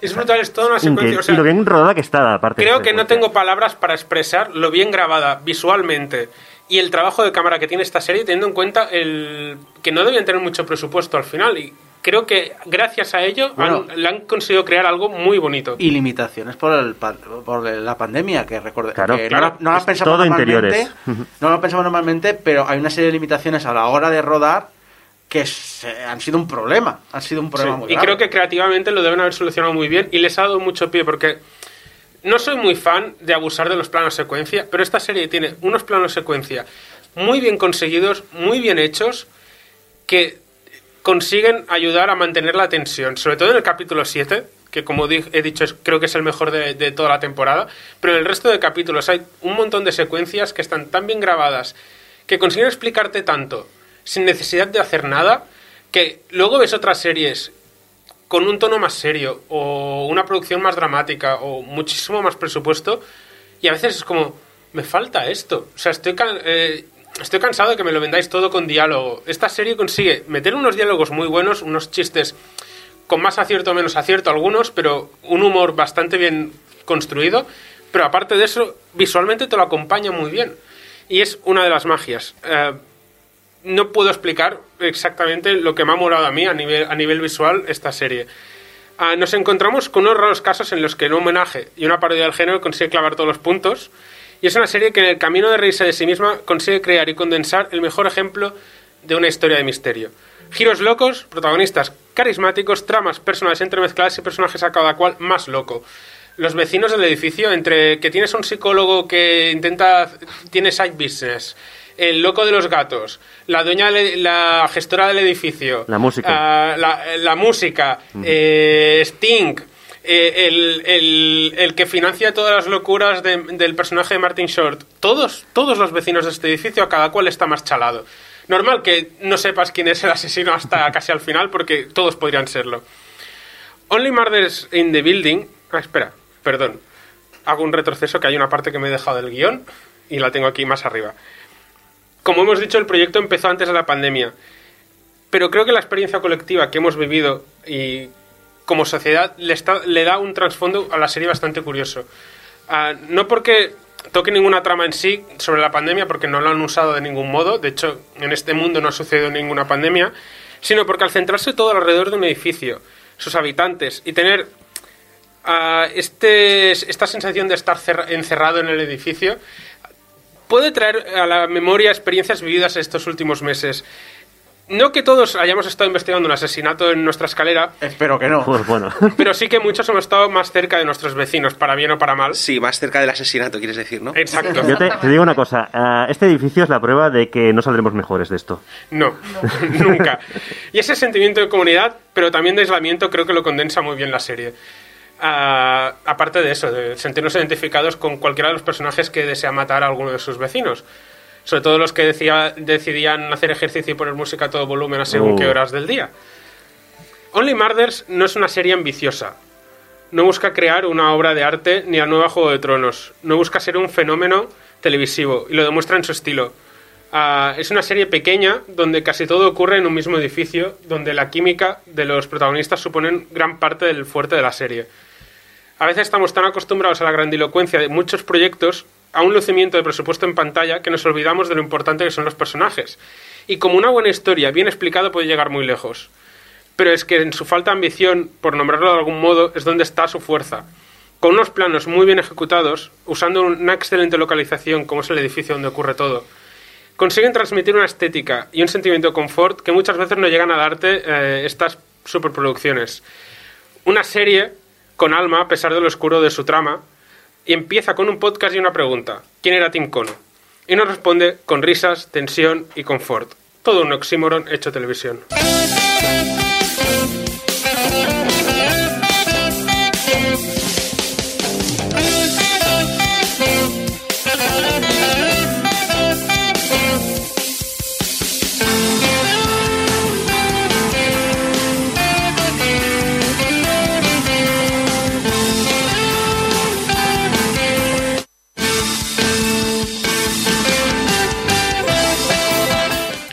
Hacemos más cosas que el juego de la semana o la serie de la semana. Vemos más cosas, jugamos más cosas. Sí, al Rimworld. A, a Rimworld, sí. Rimworld es tu tumba, va a ser tu tumba, Volcano, lo sabes. Rimworld. 200 horas en, Ya no existen más juegos que Rimworld en este mundo. 200 horas en que en el último mes, ¿no? en el último mes. ¿A- a ¿Cuándo fue la última vez que miraste el recuento de las de Steam? Eh, bueno, tengo que reconocer que hace dos semanas que ya no, que ya, que estoy probando. Claro, como hemos empezado la radio, tengo que hacer fondo de análisis y he dejado de jugar al Rimworld. Pero básicamente, eh, este verano, vosotros lo habéis visto, estaba jugando una media de 38, entre 38 y 48 horas semanales. Siempre te veo conectado jugando sí, a Dreamworld, sí, tío. es Siempre. justo lo que iba a decir. Sí, yo cada sí. vez que entro en Steam es un tal usuario está jugando ah, y yo, vale, pero ya está. Pues Volcano, empezamos contigo, porque sé que has jugado otra cosa, ¿no? Pues sí, como vamos a empezar con análisis, he estado probando juegos del Game Pass. Eh, lo que, y hay juegos que me voy a reservar para análisis, pero hay juegos que simplemente no me voy a acabar porque, aunque creo que son buenos, no son mi estilo. Pero vale la pena recomendarlos. Y uno de ellos es Dodgeball Academia. Dodgeball Academia es un juego chulísimo. eh, creado por un estudio, no sé, no sé quién lo habrá creado, pero básicamente está claro que es, lo ha creado una persona que como nosotros ha mamado manga toda su vida, ¿vale? Porque básicamente... el- Perdona, perdona, ¿me estás hablando del Amerimanga? no, no, no, no, manga shonen. O sea, porque básicamente el protagonista es clásico protagonista de manga shonen, llega al instituto dispuesto a comerse el mundo, a meterse en batallas y a hacer amigos, haciendo batallas. Eso es la historia de D'Artagnan. Sí. De D'Artagnan, perdón, D'Arta... Siempre digo D'Artagnan, siempre llamo a D'Artagnan el perro. Bueno, pues ta- ta- Es que si es perro es el Tartacán. A ver. Es Sí. la historia, está- es también la historia de D'Artagnan, en el fondo. Pero sí, eh, pues sí, es la historia de D'Artagnan, pero, o sea, básicamente, en Dodgeball Academia eres un chaval recién llegado a la Academia de Dodgeball, que es el deporte más importante de este universo, eh, del universo de ese juego. balón prisionero. Sí, balón prisionero para los que... Y eh, esencialmente el juego se divide en dos partes. Hay una parte de exploración y diálogos y side quest con unos diálogos tronchantes.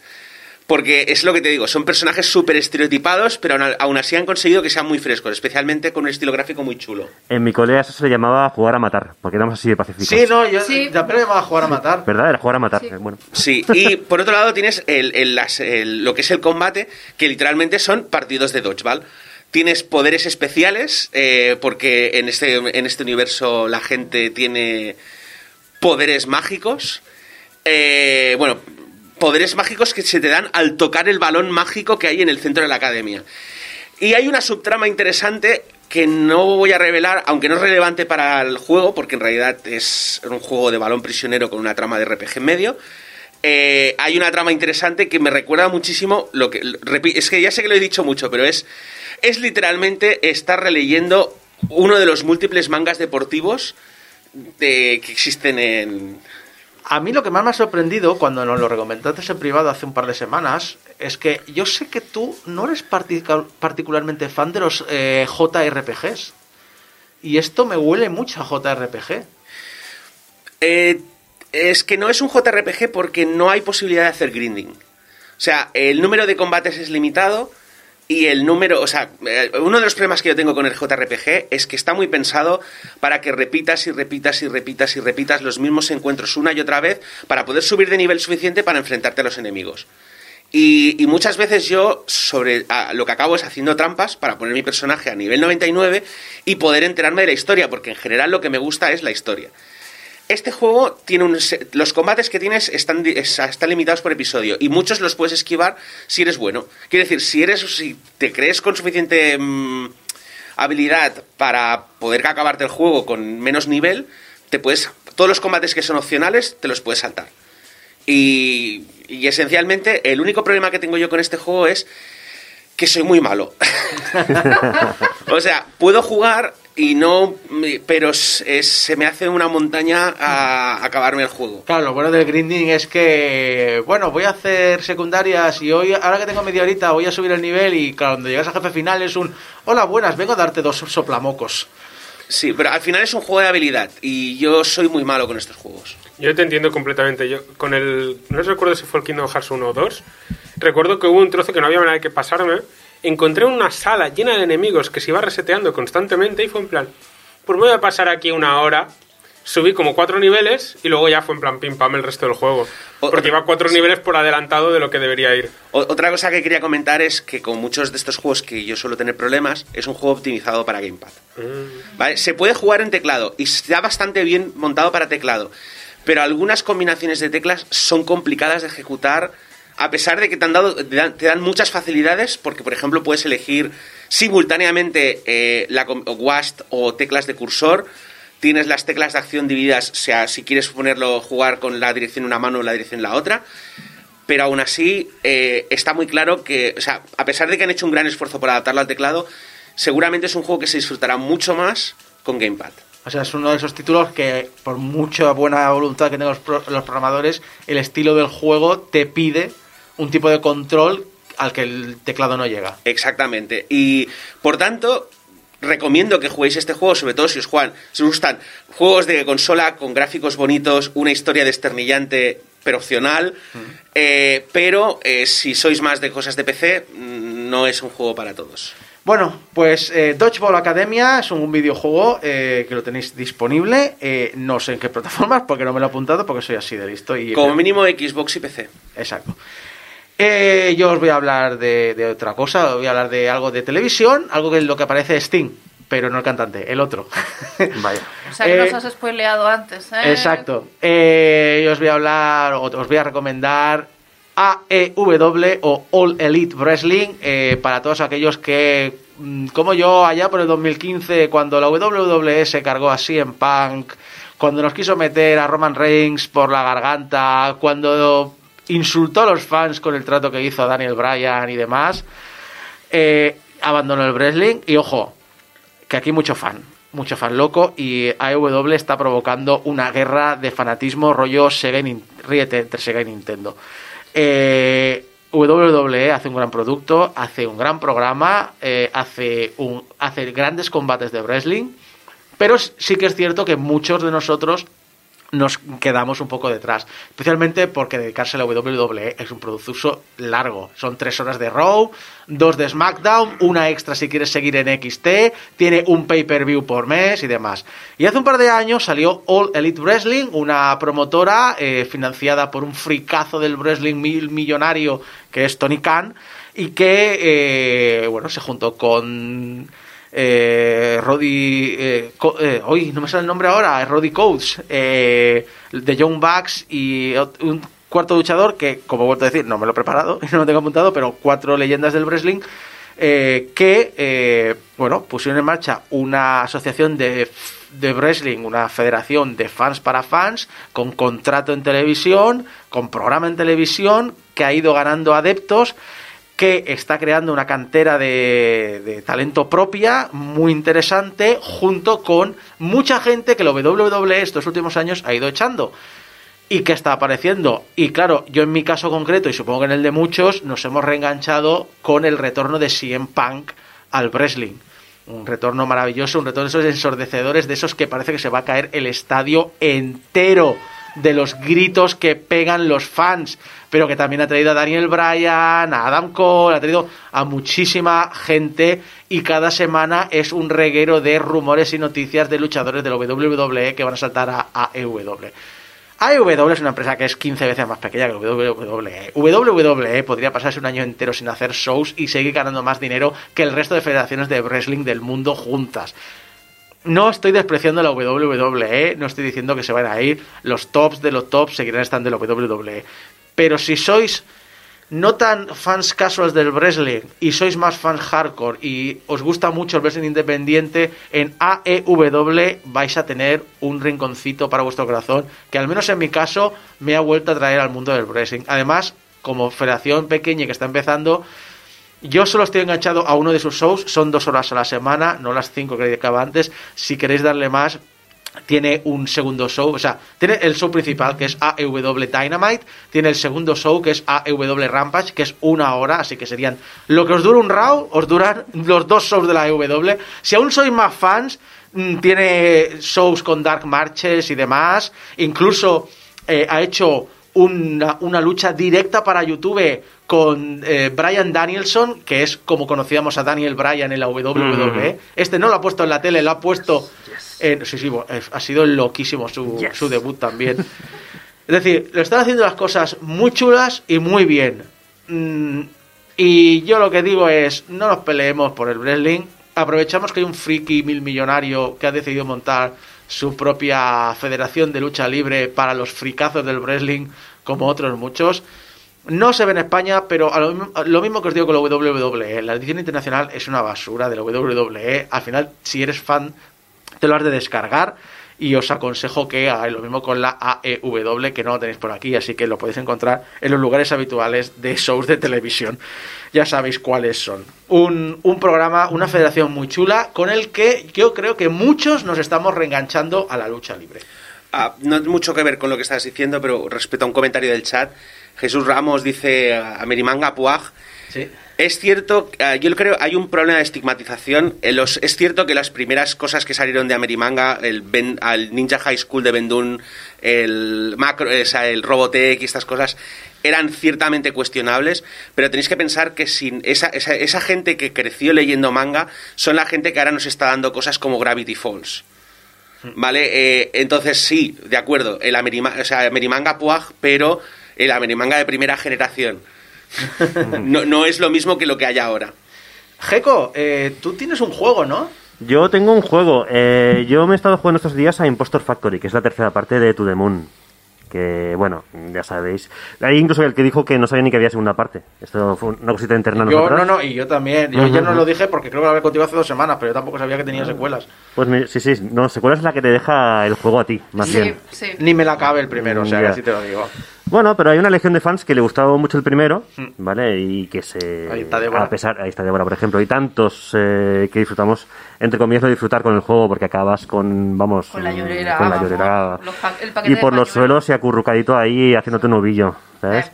Eh, la segunda parte era tre- mm, tres cuartos de lo mismo, es decir, acababas haciendo el ovillo pero haciendo la croqueta a la vez. La tercera tengo que decir que no es tanto. O sea, vas a llorar, pero no es ese rollito de los dos primeros. Aunque sí que, bueno. En fin, lo comentado, ¿no? Hay, hay solo una parte que se, llamó, se llamó Finding Paradise. ¿Vale? De hecho, hay incluso dos minisodios que se llamaron así, porque eran episodios pequeñitos, y una precuela del 2 que era A Bird Story, que era pues la historia de un chaval y su y su avión de papel, la verdad es que me acuerdo muy poquito. Y un pájaro, claro, que por eso se llamaba Bird Story. Tiene sentido. Era muy alegórico todo. La verdad es que era una fumada que te cagas. En la precuela. Pero bueno, molaba, es lo que estaba bien. Eh, A ver, el, el creador de esto, que es el señor Kangao Rips, o Kan Rips, Kangao para los amigos, ¿vale? Eh, Está especializado en hacer juegos que te, bueno, te llegan a la patata y, y además cada vez, eh, aunque trabaja con el RPG Maker, pues, mm, ¿sabes el- aquello de que cualquier herramienta en las manos adecuadas es... eh, te vale para hacer una obra maestra? Es lo que hizo con To The Moon, a mi, Sí. a, a mi entender realmente. Finding Paradise, que era la segunda parte, se aprovechó un poco de eso y yo creo que era un poquito mejor mm, en ciertos aspectos, pero en otros no. Y aquí eh, la tercera parte, ya te digo que se llama Impostor Factory, directamente eh, corta con todo lo anterior. Está dentro del mismo universo, pero no sigue la misma am, pues forma de funcionar que los dos primeros. Los dos primeros eh, tú protagonizabas eh, siendo el científico o la científico, bueno, la pareja de científicos frikis y muchos frikis que eran los dos o sea el, o sea el, el protagonista lo mismo te hacía un te curaba ciertas cosas de la mente que te hacía un Hadouken en la, en la, en la cara además te decía Hadouken y te lo tiraba ¿sabes? O sea, era como un tío muy Muy equilibrado.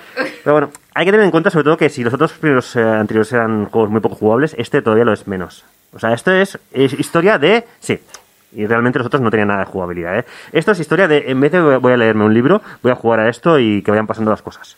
O sea, porque esto es eh, pues un juego de domingo por la tarde lloviendo, ¿vale? Y no en los coches de choque, sino que te pones a, a esto y, y, y- realmente no, yo te digo, jugar, jugar, vas a jugar poco. O, o sea, me dices, me historia. dices que tú juegas a juegos deprimentes durante los días que son más posibilidades que te deprimas. Sí, y, y efectivamente, pues todo acaba con unas ganas de, de tirarme por el balcón que De- no te- Debes odiar mucho tu vida. No, no te creas, eh. No lo suficiente, por eso lo suficiente. juega. Por eso. Necesito odiarme más. a mí mismo. Estás hablando con el creador de la sección, alguien tenía que hacerlo. Correcto, entonces alguien tenía que el deprimirse hasta, epitome del, hasta las- del sadomasoquismo. De todas maneras, yo vengo a recomendar esto, ¿eh? No quiero que tampoco la gente se corte las venas en directo aquí. ¡Ay, Dios mío! No, no, no. Yo vengo a recomendarlo porque si te gustó los anteriores, querrás saber cómo sigue la historia, por lo menos. Y, hombre, por lo menos aquí tengo a Débora que me, me apoya un poquito en el rollo de que le gustó To The Moon. A mí me encantó, me, me gustó tanto que yo tenía de tono de alarma la musiquita. Sí, el piano. Sí. Joder, son ganas también de... Empezaba bien el día. sí, sí, del arma de despertador, ¿sabes? Habla- Y bueno, Hablando de historia, vamos a pasar a dos recomendaciones de Alex, que nos recomiendas un par de libros. Sí. Yo como cultureta oficial, no. Ah, vengo a hablar de... de- Uy, qué mocos ha tirado. vaya No. triple de medio campo. En realidad hace, hace como un mes y medio que casi no estoy leyendo nada. Ah, vengo a hablar de dos de mis libros favoritos de los últimos, no sé, cinco años. Hace tres que volví a empezar a coger ritmo de lectura, así que tampoco te- os fiéis mucho. Pero ah, son dos libros que acaban de salir ahora en septiembre, octubre, han salido traducidos en castellano, que yo me leí en su momento en inglés. Son dos libros que, aunque tienen sus diferencias, creo que tienen cosas en común que molan eh, a, su, a su modo. Tienes Piranesi, que es un libro de Susana Clark, que tuvo mucho éxito con ah, Mr. Jaime No me acuerdo nunca del primer título porque eh, lo nunca leí me sale bien. No, no, a mí tampoco, o sea, de estas cosas que no. Pero no, tuvo un libro que tuvo mucho éxito, que ha tenido adaptación televisiva, que es una serie muy buena.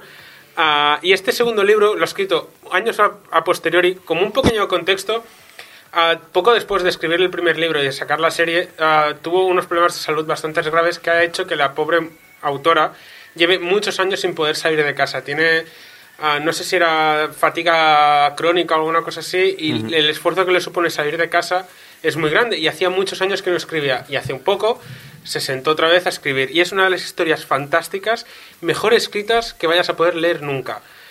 En, dos, en menos de 300 páginas condensa tantas cosas de una manera tan bien hechas que es brutal. Y no os puedo explicar más, porque la gracia del libro es no saber nada. Exacto. Y eso es lo que conecta con el otro libro que, que traigo, porque de estos dos libros que voy a recomendar, os recomiendo que leáis lo mínimo posible antes de cogerlo, que lo cojáis con la mente abierta. El primero, lo único que os puedo decir de Piranesi es un mundo en el que no existe nada más que un edificio eterno y mar. Nuestro protagonista Piranesi se dedica a recorrer el laberíntico edificio de sala en sala donde hay estatuas y hay imaginario. Y solo existe otra- otro ser que vive ahí, que es el otro. Sobre estos construye una historia espectacular. En serio, o sea, recomendadísimo. Lo tenéis tanto en catalán como en castellano como en inglés. Todas las ediciones son muy bonitas y molan mucho.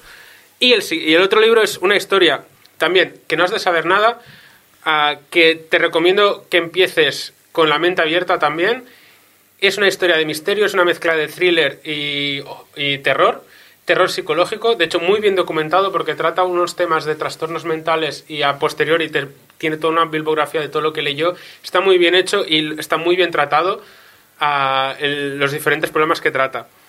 Es la casa al final de Needless Street. Y lo único que os tengo que decir sobre esto es que efectivamente hay un asesinato, asesinatos podríamos decir, hay una casa donde vive un, señor con una niña y con un gato. Gato gata. Ah, y para acabar de venderlo, el libro está escrito desde el punto de vista de los diferentes personajes, entre ellos el gato. Hay capítulos que están O sea, escritos desde el punto de vista del gato. Es maravilloso. O sea, los, las últimas 100 páginas de este libro es una locura, pero una locura tan que, que cada, cada 20 páginas te cambian el contexto absoluto de la historia. Es buenísimo, está muy bien escrito y, y es, que, es que, en serio, le- leedlo sin, sin nada de contexto, porque vais a estar leyendo un buen rato en plan, no sé qué estoy leyendo, y a las 20 páginas dirás, eh, ¿por qué está sucediendo esto? Y cuando acabes el libro dirás, qué hija de puta. Una casa, autora". una casa, un asesinato y un gato. Me suena a cierta sección que acabas de hacer. Sí. Vamos probablemente a terminar eh, con una recomendación también de un juego que además me ha parecido precioso. Su estilo, su estilo visual volcano, creo que a ti te encantará. eh, porque es. eh, Estoy increíble. esperando a que salga del Early Access. Sí, sí, es que justamente iba a comentar eso. Yo voy a hablar de Potion Craft Alchemist Simulator, que ahora mismo está en acceso anticipado en Steam. Y básicamente, pues el título ya, ya tiene sentido respecto a lo que es el juego en sí, que es que nos ponemos en la piel de un alquimista. El estilo visual, como habéis comentado, es como un pergamino medieval, es precioso, a mí me encanta. Y además la desarrolladora ha prometido que, eh, como está en acceso anticipado, irá añadiendo mm, nuevos materiales. La trama, pues eso, eres un alquimista que llega a un pueblo en el que justamente hay una casa abandonada de otro alquimista. Entonces ahí empieza tu trabajo. El juego se divide en jornadas, es decir, tú te levantas, recoges las hierbas que necesitarás y tienes que atender la, la tienda donde vendrán unos clientes que te pedirán una serie de pociones. ¿Qué tendrás que hacer? El sistema para hacerlas es como una especie de tablero al que tienes que llegar a ciertos puntos del mismo, a izquierda, derecha, arriba, abajo, combinando las hierbas que tengas cada día, porque no todos los días son las mismas. Entonces, combinándolas y removiendo el caldero y usando el fuego y demás, tienes que conseguir esas pociones. Eh, las recetas las puedes guardar después hasta cierto límite, porque tienes que ir comprando nuevas páginas para añadir las pociones. Los clientes, eh, en la jornada acaba cuando ya has atendido a todos los clientes, es decir, ya les has dado todas las pociones o bien has rechazado sus peticiones, porque puede pasar. Pueden venirte a por pociones de salud o pueden venirte porque quieren envenenar a su marido. Aquí ya tú decides si dices que Lo sí o que no, lo normal. Dentro de, de los clientes hay como una especie de minijuego de regateo por la poción. Es decir, tú dices, yo te vendo esta poción, pero vamos a sacar un poco más de dinero. Dinero que vas a necesitar para mejorar, entre otras cosas, la consulta, porque tienes como una especie de laboratorio que cuando empiezas está destartalado completamente, pero que poco a poco vas comprando piezas, porque a tu comercio llegarán otros comerciantes que te venderán nuevas hierbas con las que poder acceder a otros, a otros lugares del tablero. Eh, a medida que ganas experiencia, puedes también subir todo el tema de la mecánica y hacerte un poco más sencillo todo esto. A mí me ha encantado, la verdad, y creo que casa muy bien con los días en los que estamos. Eh, no sé, de alguna manera también me ha hecho gracia el hecho de que tú puedas rechazar a los clientes y decir, oye, pues no. De nuevo, eh, es un juego que ha conquistado a muchas personas en las últimas semanas a pesar de estar, de estar en acceso anticipado. Y no sé si quieres preguntarme. No, nada, nada, nada. Potion Alchemist, hay que dar la recomendación. Le- leí análisis que escribiste, me llamó mucho la atención. Y espero, espero futuro análisis del juego.